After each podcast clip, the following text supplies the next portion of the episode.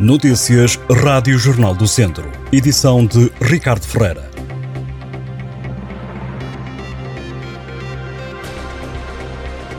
Visão dos 10 distritos do norte e centro do país, que vai estar sob aviso meteorológico amarelo devido à previsão de queda de neve.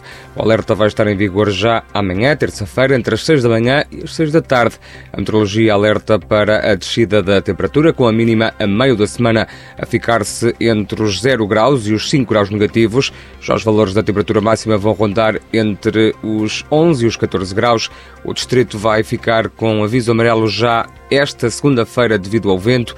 As rajadas podem chegar aos 100 km hora, tendo levado o Instituto Português do Mar e da Atmosfera a colocar a região sob aviso amarelo entre as 9 da noite desta segunda-feira e as 6 da manhã de terça-feira. A Autoridade Nacional de Emergência e Proteção Civil, entretanto, pediu à população para adotar medidas preventivas, sublinhando que a chuva prevista para os próximos dias, as baixas temperaturas e a intensidade do vento vão favorecer a formação de gelo e geada e causar um desconforto térmico elevado.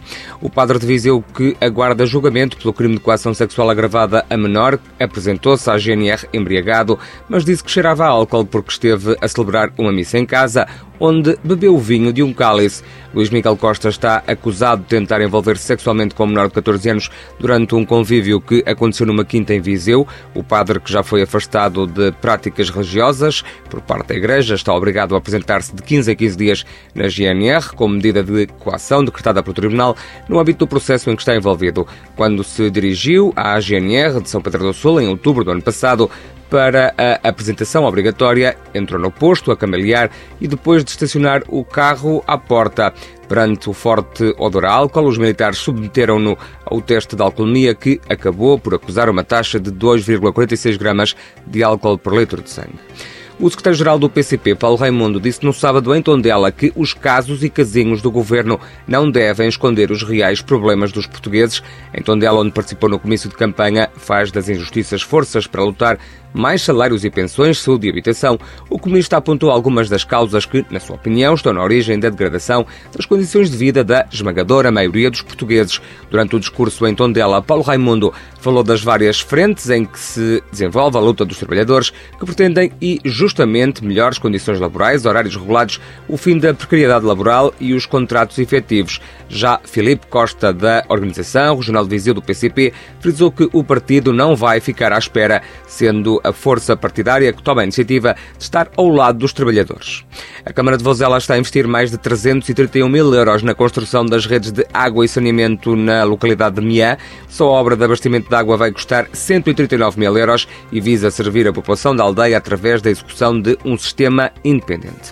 O Feirense e o Académico de Viseu empataram este domingo a uma bola no jogo da 16ª jornada da Segunda Liga, em que a equipa da casa desperdiçou um penalti numa partida intensa disputada no estádio Marcolino de Castro, em Santa Maria da Feira. As duas equipas mantiveram a invencibilidade. O empate atrasou o Académico na luta pela subida. Os vizienses ocupam o quarto lugar com 27 pontos. Já o Tondela também na segunda liga empatou também a uma bola, mas com o Porto B. Os dois golos surgiram apenas na segunda parte do encontro. Os tondelenses marcaram nos minutos finais. Este foi o terceiro empate consecutivo dos tondelenses, que são décimos classificados com 20 pontos. Ainda o rescaldo desportivo do fim de semana das três equipas do Distrito de Viseu que militam no Campeonato de Portugal, só o Castro Daire não venceu. A equipa que jogou em casa perdeu por 1-0 contra o Machico, o Rezende ganhou ao Lessa por 1-0 e o Mortágua foi vencer ao Campo de Loures por 2-1.